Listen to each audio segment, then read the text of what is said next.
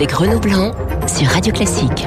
8h41, j'accueille dans notre studio Jean-Louis Debray qui publie Nos illustres inconnus, ces oubliés qui ont fait la France. Jean-Louis Debray, ancien ministre de l'Intérieur, ancien président du Conseil constitutionnel. Bonjour, soyez le bienvenu dans euh, ce studio de Radio Classique. Euh, alors c'est très intéressant ces oubliés qui ont, qui ont fait la France. Alors certains, c'est vrai, sont totalement oubliés, ou du moins on, on, on les redécouvre, mais quand même, quand vous parlez d'Antoine Pinet, quand vous parlez de Pierre Mendès France, quand vous parlez de Jacques Chaban-Delmas, d'Ernest Renan, euh, ou encore de Robert Schumann, quand même, Jean-Louis Debray, on les Non, connaît. Vous, vous les connaissez. Ouais. Vous, parce que vous aimez l'histoire, vous êtes enseigné l'histoire. Mais euh, lorsque je vais dans les écoles ou dans les lycées, ils ne connaissent rien. Le nom. Je, je me souviens, j'avais interrogé des, des, des jeunes sur, euh, sur De Gaulle. Et ils m'ont dit, monsieur, De Gaulle, c'est la guerre. Oui, très bien. Il y en a un qui m'a dit, il a lancé un appel. Il savait pas. J'ai interrogé sur Mitterrand. C'est pas, ils sont pas dans le livre. Oui. Parce que j'ai considéré que c'était pas des illustres inconnus. Et la seule chose qu'on m'a dit, c'est Mitterrand, ah, c'est la gauche. Et quand je demande quand à des enfants de 14, 15 ans, ils ne savent, ils peuvent plus le situer. Mais ce que j'ai voulu faire dans ce livre, c'est de reprendre des thèmes qui sont des thèmes de jadis, mais en fait des thèmes Mais qui sont encore totalement d'actualité, Euh, parce que vous parlez de la laïcité, vous parlez de la Constitution, vous parlez de l'égalité homme-femme, vous parlez d'éducation, vous parlez de l'Europe. Alors c'est des questions qu'on se posait il y a 60 ans, il y a 100 ans, voire 150 ans, et qu'on se pose toujours Et aujourd'hui. oui, parce que, vous savez, euh, Renan disait que la nation, c'est un rêve d'avenir partagé. Mais c'est un rêve sur, dans lequel euh, on, on essaye tous ensemble de se trou- trouver d'accord sur un certain nombre de choses.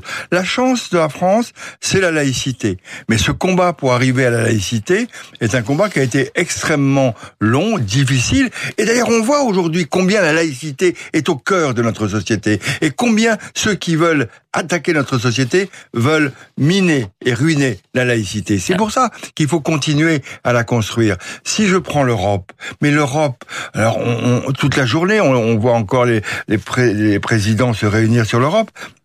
Mais le débat est éternel entre l'Europe des nations ou l'Europe supranationale. Quels sont les projets européens? Est-ce qu'on peut avoir une armée européenne? Vous parliez d'Ernest Renan et vous donniez cette magnifique définition de la nation.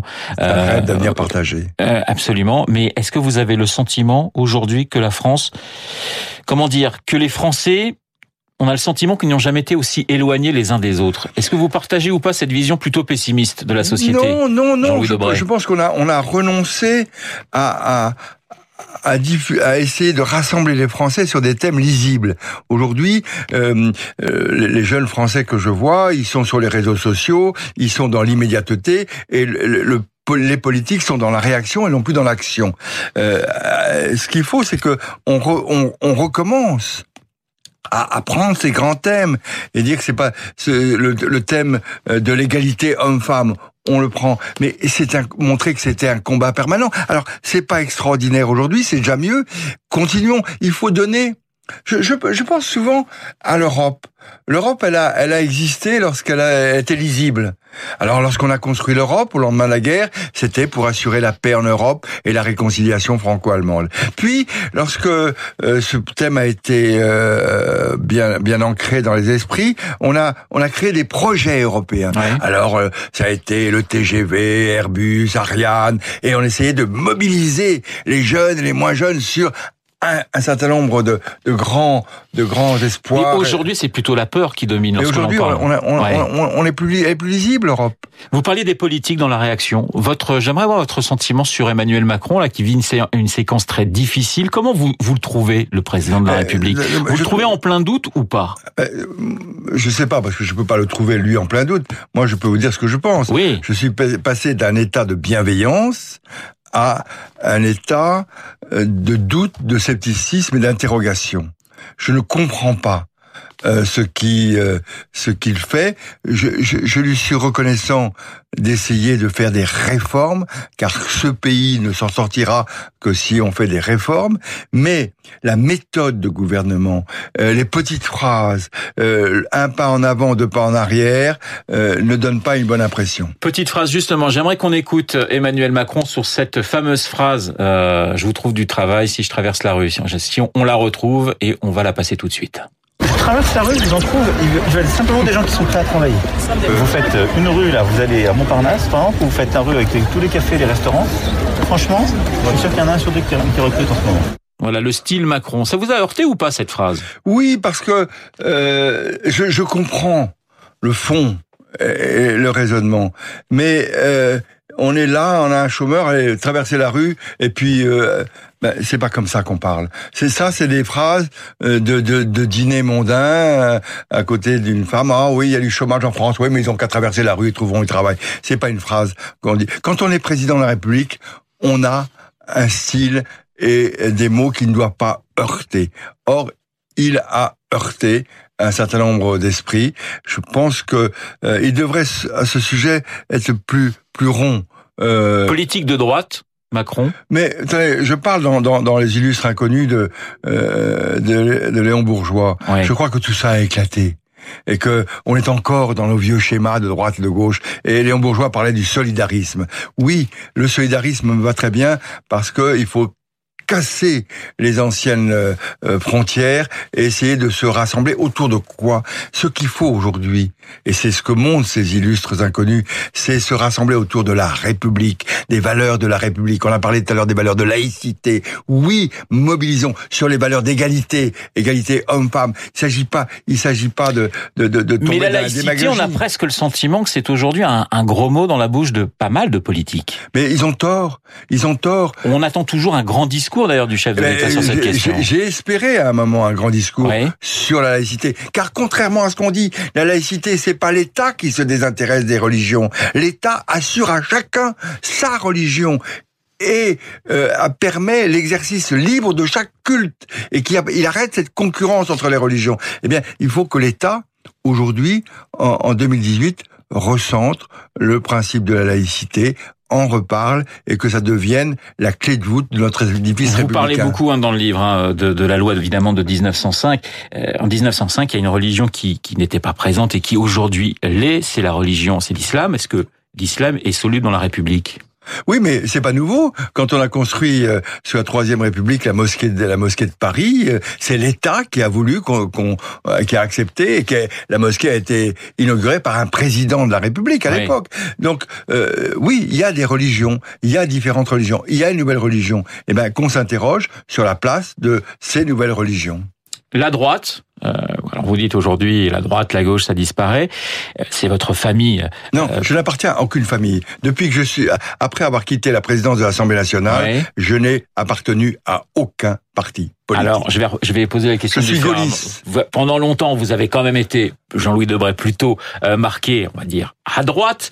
Euh, il y a un passage très intéressant sur euh, Jacques Chaban-Delmas. Vous lui rendez un hommage appuyé. Et il y a un portrait assez, assez savoureux euh, qui est fait par Georges Pompidou. Alors là, c'est quand même assez chaud, on va dire, entre les deux hommes. C'est vrai que les, relations étaient compliquées. Voilà ce qu'écrit Georges Pompidou, donc parlant de Jacques Chaban-Delmas. Jacques Chaban-Delmas se veut jeune, beau, séduisant et sportif. Il refuse de vieillir se livre pour cela à son sport favori, le tennis, et assure la relève en se mettant au golf. Il aime les femmes, toujours passionné, seul changeant l'objet de sa passion. Il travaille peu, ne lit pas de papier, en écrit encore moins, préférant discuter avec ses collaborateurs, etc., etc.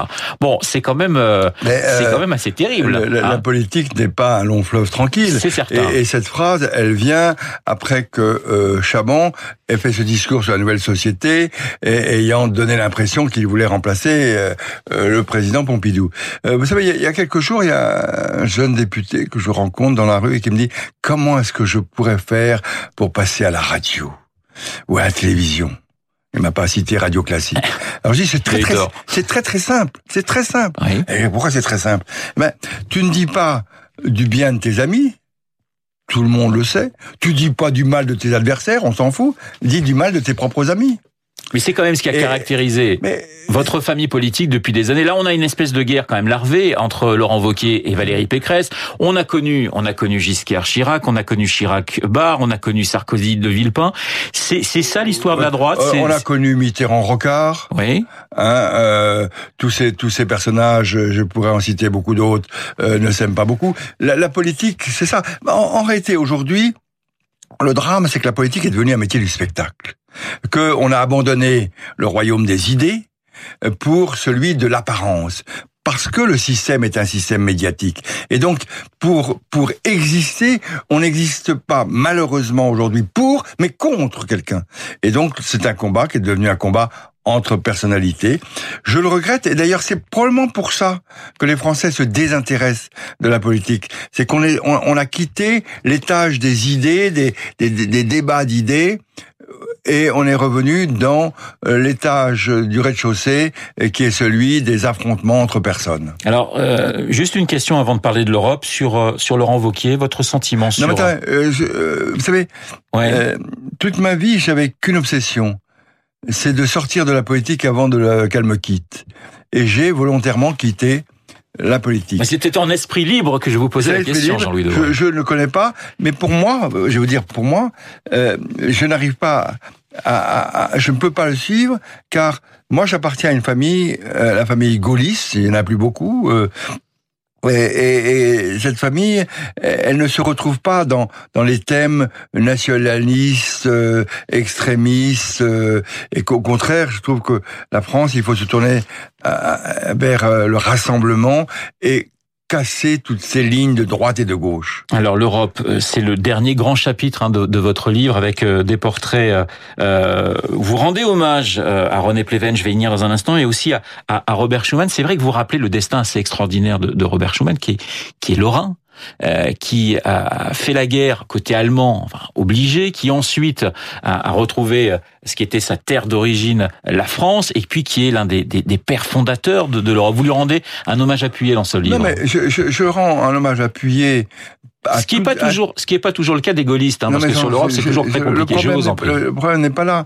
Ce que je veux rendre hommage, à qui je rends hommage dans ce livre, les illustres inconnus, c'est à tous ces hommes, quelle que soit leur appartenance politique, ouais, quelle oui, que soit vrai. leur place sur l'échiquier, qui ont alimenté le débat d'idées. Euh, la, la, la, quatrième République n'était pas un régime parfait, naturellement, la troisième non plus. Mais il y avait des hommes et des femmes qui, par leur culture, car leur culture, arrivaient à replacer l'action quotidienne dans... C'est ce qui manque à la classe politique aujourd'hui. Je pense qu'aujourd'hui, ouais. il leur manque euh, des cours d'histoire. Quand, quand je vois euh, comment on parle de l'Europe, mais l'Europe, elle s'est construite parce qu'il y a eu ces débats d'idées. Euh, le, le, le, combat pour l'égalité homme-femme, il s'est battu, il s'est, il s'est, euh, organisé autour de combats, de combats précis. Sur l'égalité homme-femme, vous, vous, faites un joli portrait de René Viviani. Oui, c'est vrai qu'il a été totalement oublié. Mais totalement oublié. Ouais. Et si aujourd'hui les femmes, vous savez, euh, une femme se présente devant la deuxième chambre de la cour d'appel de Paris pour prêter serment. Au moment, elle s'appelle Jeanne Chauvin. Et au moment où elle se présente, les avocats s'en vont, les magistrats s'en vont. Seul reste l'avocat général, qui dit Madame Chauvin, vous ne serez jamais avocate. Pourquoi, monsieur avocat général? Parce que les femmes n'ont pas accès au raisonnement juridique. Et donc, on lui refuse d'entrer au barreau. Et elle va trouver Viviani, qui, lui, aussi, euh, comme Chaban aime les femmes, mais qui a compris que la, la, République, notre société, elle ne fonctionnera que s'il y a une égalité, une égalité de chance, et il va être à l'origine de cette loi qui va permettre aux femmes de devenir avocats et de, de travailler. Puisqu'on parle des femmes, il y a un autre personnage très intéressant, c'est Léon Richer. Hein. Alors c'est pas, on n'était pas à l'époque de Balance ton port ou de MeToo, mais il a eu un rôle essentiel justement sur cette égalité entre les hommes oui, et les femmes. Oui, Léon Richer qu'on a complètement oublié, qui a eu euh, une fonction importante, qui a, qui a compris l'importance de l'égalité et compris l'importance de toute une législation sociale, oui. car on, il est à l'origine de notre législation sociale. Voilà. Et donc, donc si vous voulez, je, le, mon problème n'est pas de savoir si j'aime ces hommes ou, ou, pas. Le problème, c'est euh, regardons, lisons ces hommes. Ils ont animé un débat d'idées qui a tiré la France vers le haut. Euh, Maurice Monory, personnage important, symbole, le soldat inconnu. C'est fantastique. Ouais. Euh, personne ne sait qui est Maurice Monory, ouais. mais c'est grâce à lui ou à cause de lui et, et par son action que on, on ranime la flamme du soldat inconnu sous l'étoile. Bon, et les républicains n'en voulaient pas au départ, car ils voulaient mettre Gambetta ou, ou un autre. Et il a dit, mais il est important, nous sommes au lendemain de la guerre de 14, oui. avec euh, tous ces morts, toutes ces familles qui ont été blessées, euh, euh, meurtries, et il reprend une idée la, la nôtre, et, et, il dit, mais la, la République doit honorer. Et, et, si vous voyez, c'est, c'est l'alliance, la, la nation, c'est un rêve d'avenir partagé, comme on a dit tout à l'heure Renan, mais c'est aussi la terre et les morts, c'est l'histoire.